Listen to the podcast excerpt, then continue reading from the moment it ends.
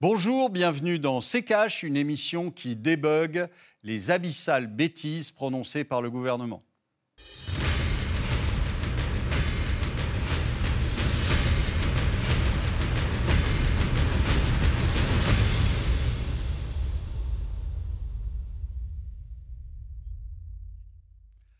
Bonjour, aujourd'hui nous allons vous parler de l'énergie, du gaz et des marchés obligataires avec Philippe Béchade, qui est euh, rédacteur en chef de la Bourse au quotidien. Bonjour Philippe.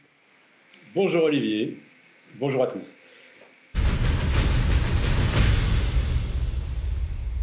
Alors aujourd'hui, on va vous parler de la crise énergétique euh, qui a une, des conséquences terribles sur euh, les PME, sur les, les entreprises, parce que vous savez que si euh, le gouvernement a mis en place un contrôle des prix euh, pour les particuliers. En revanche, pour euh, les entreprises, ça n'est pas le cas. Donc les entreprises qui aujourd'hui arrivent à échéance de leurs contrats, qui sont des contrats qui sont quelquefois triennaux, qui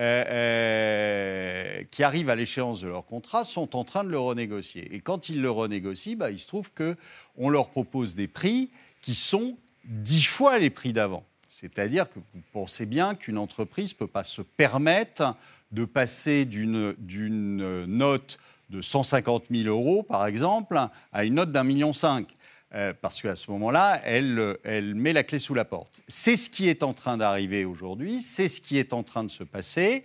Et malgré euh, les, euh, je dirais, les, les gesticulations de, des autorités économiques en France et en Europe, c'est quelque chose qu'ils ont créé, euh, c'est quelque chose qui vient de, leur, euh, de leurs actions depuis, ou de leur inaction plutôt depuis euh, une dizaine d'années, c'est quelque chose qui vient du processus de fixation des prix de l'énergie en Europe, de l'électricité en Europe, qui est en fait basée sur le gaz, on vous expliquera comment, et qui aujourd'hui, avec l'AREN, fait que vous avez un groupe comme EDF qui perd de l'argent tous les jours et que nous allons être obligés de recapitaliser.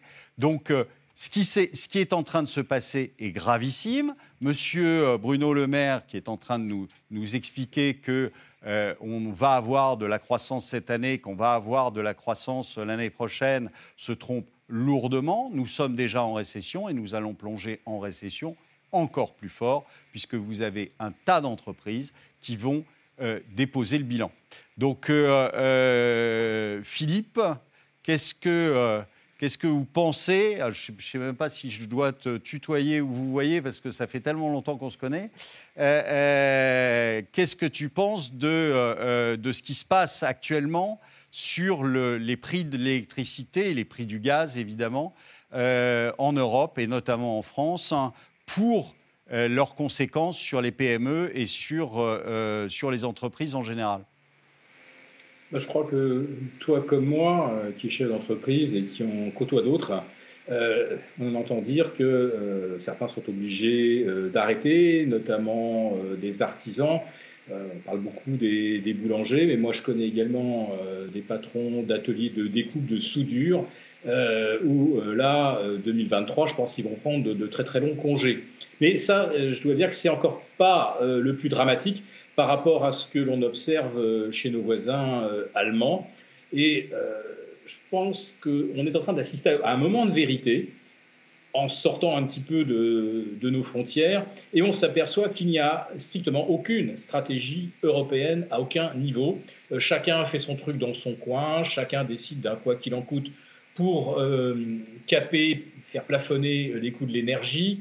Euh, la France, qui devrait être exportatrice d'électricité, on va en importer d'Allemagne. Par contre, on va leur livrer du gaz. Et je, ne vois à aucun moment euh, à quel niveau on a vu des actions se coordonner. on voit les Hollandais, tiens, qui quittent le marché européen de l'énergie. Enfin, ça, part dans, tous les sens. Je dois dire que l'Europe est en train de, partir euh, en, petits morceaux façon puzzle. Et euh, les entreprises les Françaises, je le répète, sont pour l'instant pas les, plus mal, les plus mal loties. C'est terrible en Belgique, c'est terrible aux Pays-Bas. Et ce qu'on peut craindre, c'est que ça soit une préfiguration de ce qui nous attend si les pays producteurs de pétrole continuent de réduire leur production et si on va au bout de la logique mortifère consistant à ne pas importer de gaz venant de Russie, ce qui signifie que si on veut être cohérent, il va falloir renoncer au gaz venant de l'Azerbaïdjan et euh, peut-être même au GNL venant de Chine, puisque euh, en grande partie, il vient là aussi euh, des gazoducs russes. Mais ce qui est encore pire, c'est que euh, on, est, on est les dindons de la farce euh, dans, cette, dans cette histoire européenne. Vous savez qu'on a proposé à l'Allemagne de lui fournir du gaz et qu'on pensait que euh, l'Allemagne allait en échange nous fournir de l'électricité, sauf que les Allemands ont dit bah non, l'électricité, vous pouvez vous asseoir dessus parce qu'on le réserve à notre industrie, ce qui est normal. Euh, on le réserve à notre industrie, on n'a pas du tout l'intention de vous en livrer. Donc en fait, euh, au final, c'est toujours nous qui payons cette histoire, c'est toujours nous qui pensons que le l'Allemagne et la France sont un couple, alors que ça fait longtemps qu'ils ont divorcé et qu'ils ne dorment plus ensemble. Donc euh, euh, il n'y a que dans cette espèce d'imaginaire français euh, que les pays sont solidaires en, Europe et qu'ils s'entraident. Mais on a déjà vu avec le Covid que c'était faux et archi faux. C'est-à-dire, quand il y a un problème, c'est chacun pour soi.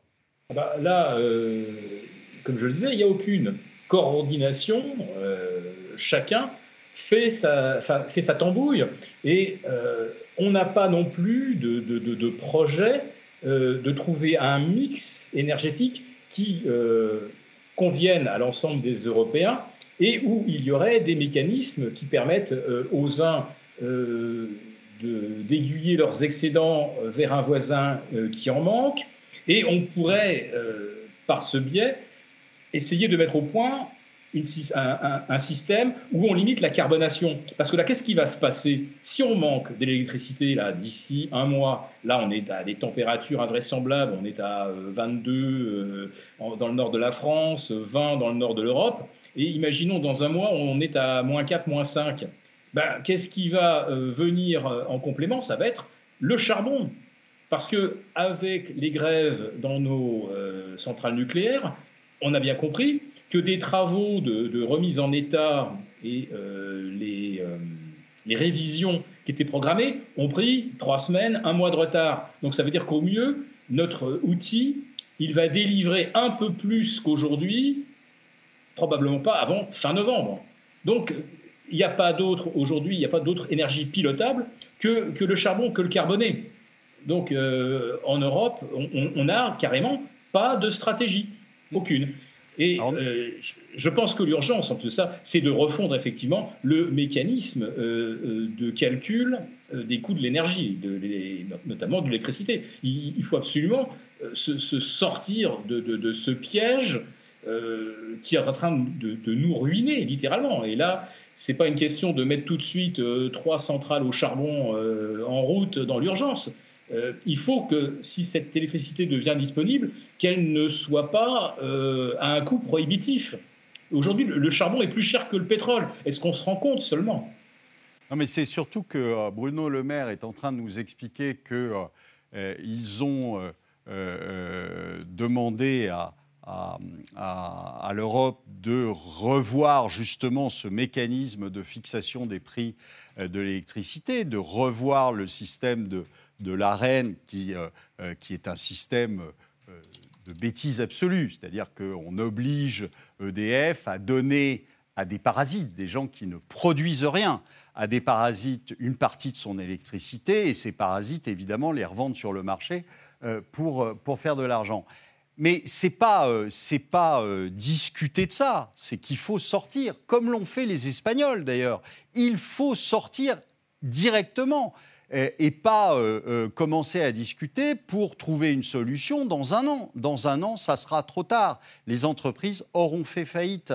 Donc, il faut juste casser ce truc. Mais évidemment, ce que M. Le Maire oublie de dire, c'est qu'il y a plein de ces parasites qui ont fait des fortunes avec ce système et qu'il ne veut pas les couler. Parce qu'aujourd'hui, c'est ça qu'il faut faire, c'est-à-dire interrompre immédiatement ce système, ce qui fera couler ces parasites, qui sont des gens qui, ne, je vous rappelle, ne produisent rien. On euh, réussit à avoir un quota de l'énergie qui est produite par EDF pour pouvoir le revendre sur le marché dix fois son prix, dix fois son, ou même quelquefois 20 fois son prix d'achat. Donc euh, euh, c'est un système qui marche sur la tête, donc il faut d'urgence sortir de là. Donc on va passer maintenant au deuxième sujet qui est euh, la guerre du gaz. Madame van der Leyen en a fait une bonne, c'est rare donc il faut la souligner, en a fait une, bonne en disant que euh, l'Europe devait devenir un partenaire fiable. Le temps est venu et je pense qu'il est maintenant important de passer à autre chose en signalant clairement que nous sommes prêts à être des partenaires fiables sur le marché, mais plus à n'importe quel prix. Alors, euh, vous avez, euh, vous avez vu récemment que M. Bruno Le Maire aussi se plaignait que les Américains euh, lui vendait le, le, GNL quatre fois plus cher que euh, le, coût de revient. Évidemment, euh, les Américains, qui sont quand même à l'origine de tout ça, il faut bien le dire, qui sont à l'origine de la guerre avec l'Ukraine, qui, qui poussent depuis les Européens à aller faire la guerre en étant bien tranquilles et surtout en ayant des coûts de l'énergie qui sont dix fois inférieurs aux nôtres. Euh, donc, en fait, ils essaient de se réindustrialiser et la réindustrialisation que nous annonce M. Le Maire risque de se faire aux États-Unis plus qu'en France. Euh, euh, Philippe, qu'est-ce que vous en pensez? Ou qu'est-ce que tu en penses, pardon? Ça me permet d'ouvrir une toute petite parenthèse qui éclaire tout le contexte. Euh, les États-Unis sont devenus un des principaux producteurs de gaz euh, mondiaux, euh, un petit peu après 2012-2013. Et depuis 2015, une loi les autorise à exporter.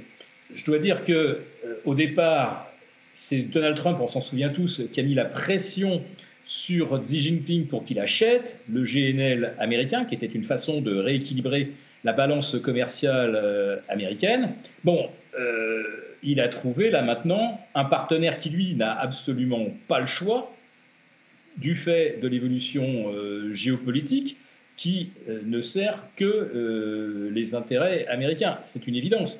Mais c'est surtout que si nous payons notre gaz aux Américains, on est sûr, nous, qu'on, enfin, les États-Unis sont sûrs qu'on va le payer en dollars.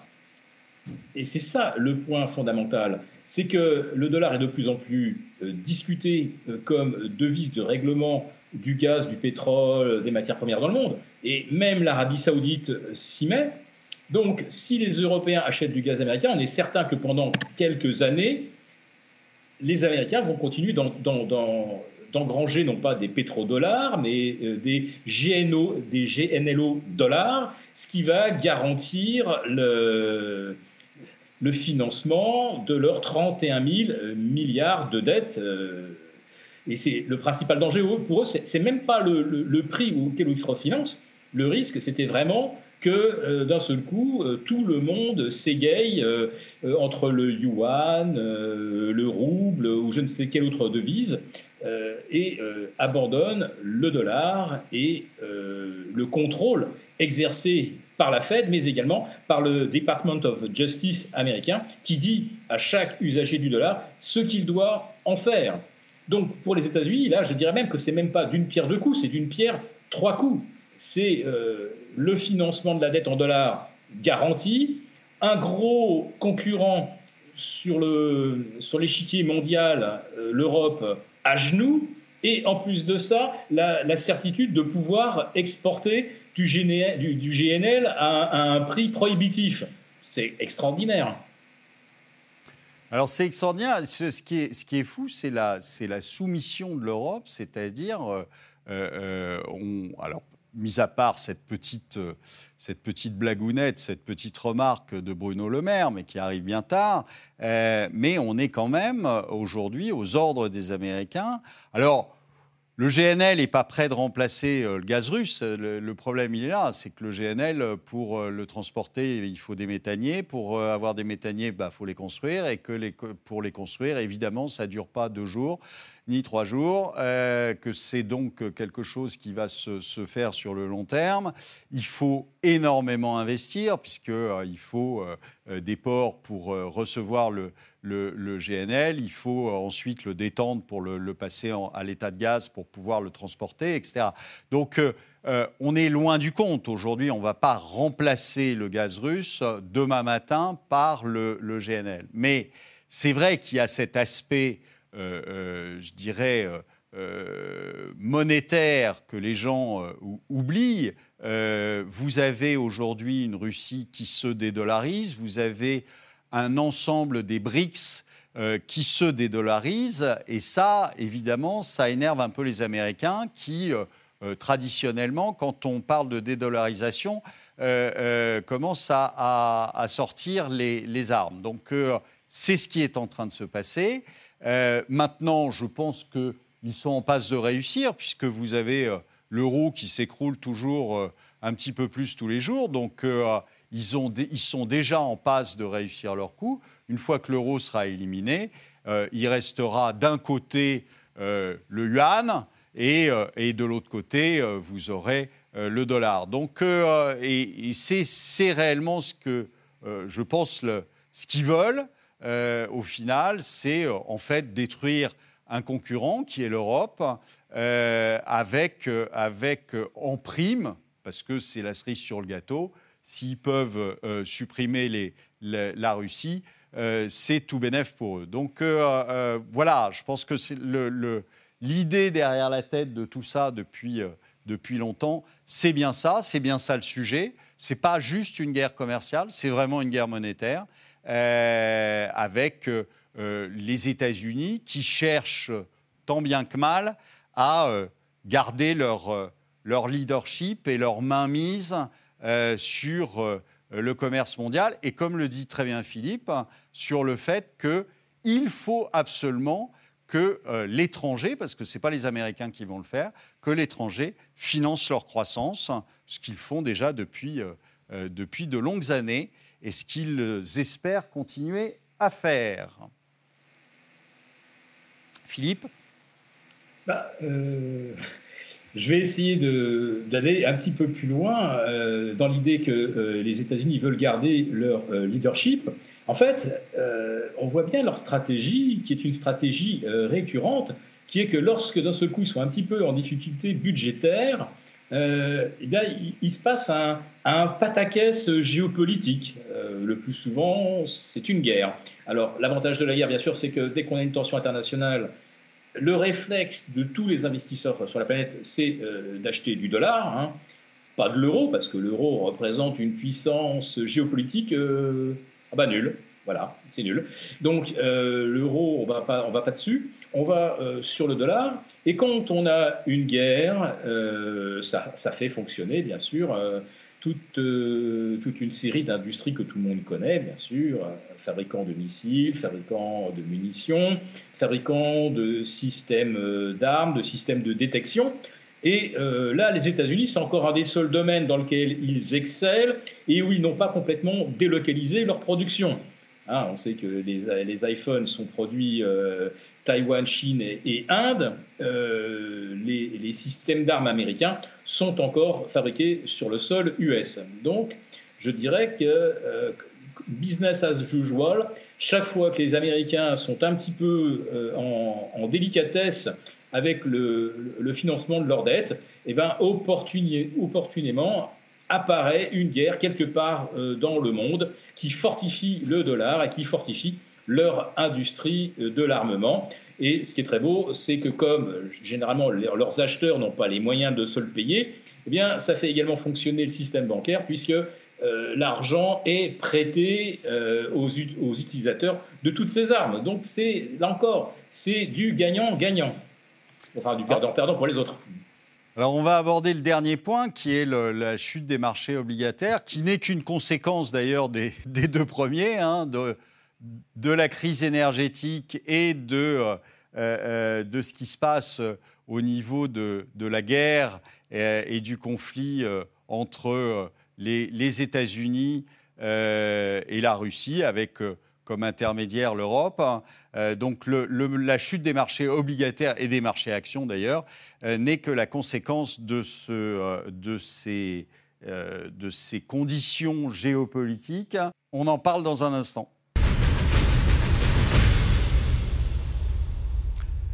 Alors, il y a eu un, gros, gros, gros problème sur les obligations. Ça, a commencé par les obligations anglaises, où en quelques jours, on est passé de 2% à 4,5% et demi euh, sur les obligations à 10 ans euh, anglaises.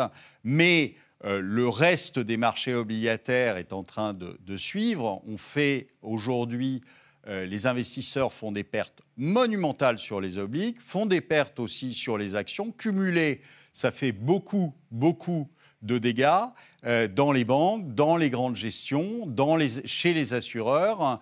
Euh, Philippe, tu nous en parles? Ah, euh, oui, en effet, nous sommes devant le, plus violent drawdown, le plus violent repli de, et destruction de valeur depuis 1931, puisque nous avons une chute conjointe simultanée de tous les actifs euh, obligataires, euh, actions.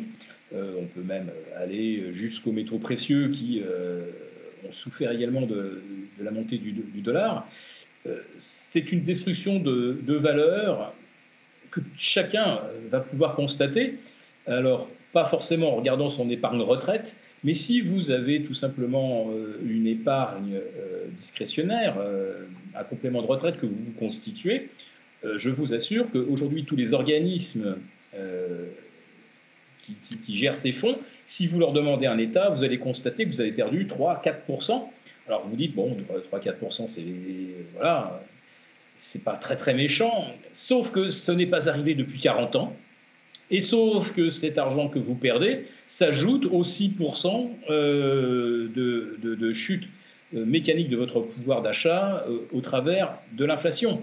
Donc, je dois dire que cette année, l'épargnant, euh, qu'il regarde bien euh, aujourd'hui la valeur de, ce qu'il a mis euh, dans des fonds de retraite et qu'il regarde un petit peu le montant des, dégâts, on n'est pas du tout sur quelque chose de, théorique ou qui ne toucherait qu'une catégorie de fonds très spéculatifs, vous savez, les fameux fonds vautours qui vont sur des sur des junk bonds, etc., bah, si ça se passe mal pour eux, bah, c'est eux que ça regarde. Non, là, c'est, je vous assure, chacun d'entre nous, regardez euh, l'état de vos contrats d'assurance vie, regardez votre épargne retraite, vous n'allez pas être euh, déçu. Et euh, je ne vois pas à quel moment la, la, perte de valeur s'arrête dans les conditions actuelles. Ça va s'arrêter, c'est sûr, mais j'ai peur qu'il y ait encore du chemin à la baisse. Et l'exemple britannique est assez euh, extraordinaire, puisqu'on a vu les, euh,